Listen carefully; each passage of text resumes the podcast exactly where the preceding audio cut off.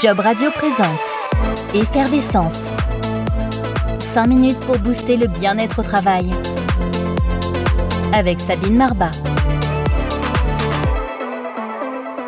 Bonjour Sabine. Bonjour Jean-Baptiste, bonjour à tous. Comment faire pour retrouver l'envie, la motivation de s'engager dans son travail? Sabine, est-ce que remettre du sens à son travail va répondre à cette question? Oui, Mille fois oui, oui, parce qu'effectivement, euh, au-delà de la, dans la motivation intrinsèque, il y a euh, la maîtrise, on a vu, il y a l'autonomie et surtout le sens. Et je crois qu'aujourd'hui, ça parle à tout le monde parce qu'il y a une grande quête de sens partout. Et c'est normal parce que c'est euh, finalement le dernier besoin dans la pyramide de Maslow, hein, dont on avait parlé tout au début. C'est quand on a rempli plein de niveaux, c'est cette recherche de sens, hein, qui est un vrai besoin fondamental de l'être humain remettre du sens et chercher son ikigai. Voilà pour le thème de cet épisode.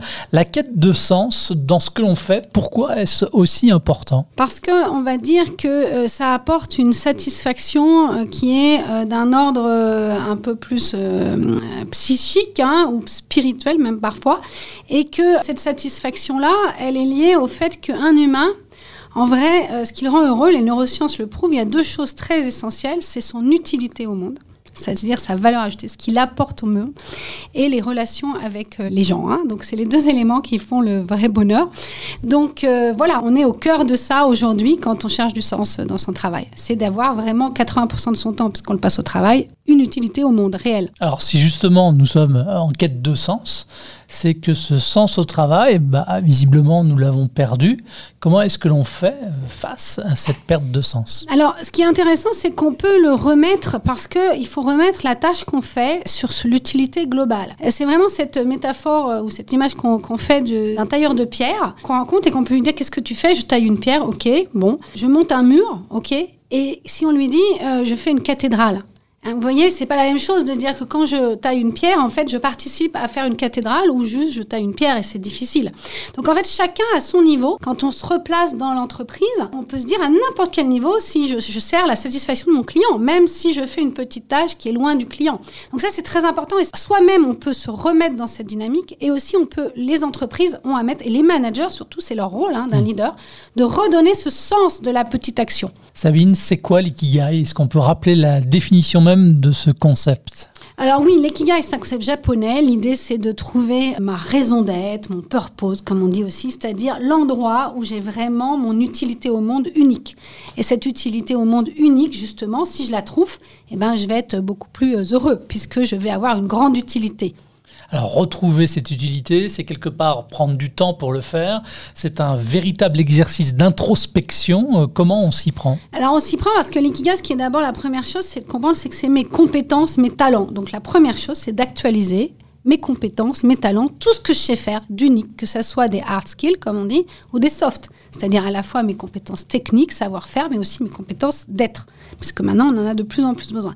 Et la deuxième chose, c'est de regarder tout ce qui m'anime, tout ce qui me fait briller les yeux, tout ce qui m'interpelle. Voilà, moi j'accompagne plein de gens à, à réveiller tout ça. Et on va faire ça et le croiser après avec ce dont le monde a besoin, donc les postes à pourvoir, et puis combien je vais être payé pour ça. Voilà. Donc finalement, on, va, on a juste à actualiser qui on est et ce qu'on désire faire. Sabine, en préparant cet épisode en amont, tu m'as indiqué que mettre les valeurs au centre de ces choix d'entreprise était la clé du bien-être au travail durable. Pour quelle raison? Parce que euh, les valeurs, justement, ce sont les choses qui m'animent. Ce sont les choses qui sont importantes pour moi. Ce sont, en fait, globalement, souvent, c'est des choses qu'on sent qui manquent et qu'on veut faire advenir.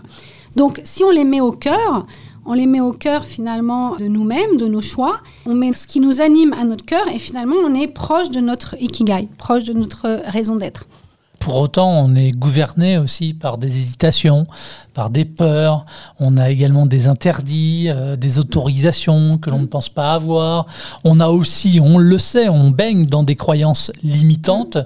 Comment est-ce qu'on parvient à l'atteindre, cet ikigai, euh, avec tous ces problèmes-là? Mais alors, justement, cet ikigai et cette quête de sens, je dirais qu'elle est là pour nous obliger à aller revoir euh, nos croyances, nos limitations, nos autorisations, à réinventer finalement le monde. Parce que toutes ces croyances et limitations, elles viennent souvent du passé ou du monde extérieur ou d'avant. Et maintenant, comment j'actualise tout ça? Alors, on est poussé dans cette quête de sens, et moi je le vois bien dans les accompagnements, c'est qu'à chaque fois, on doit négocier entre notre partie qui s'anime et qui veut du sens, et puis nos peurs.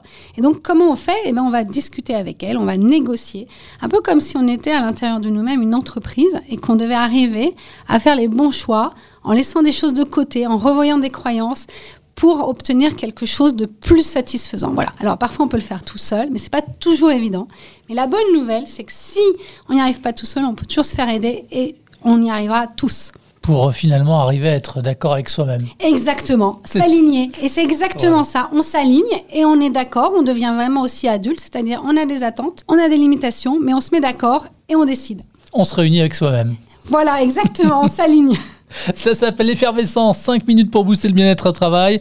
Un nouvel épisode est découvert en avant-première tous les lundis sur jobradio.fr et la semaine prochaine, ce sera le tout dernier épisode, un programme auquel vous pouvez également vous abonner depuis l'ensemble des plateformes d'hébergement de diffusion de podcasts. Salut Sabine. Au revoir Jean-Baptiste, au revoir à tous. Job Radio vous a présenté Effervescence. 5 minutes pour booster le bien-être au travail. Avec Sabine Marbat.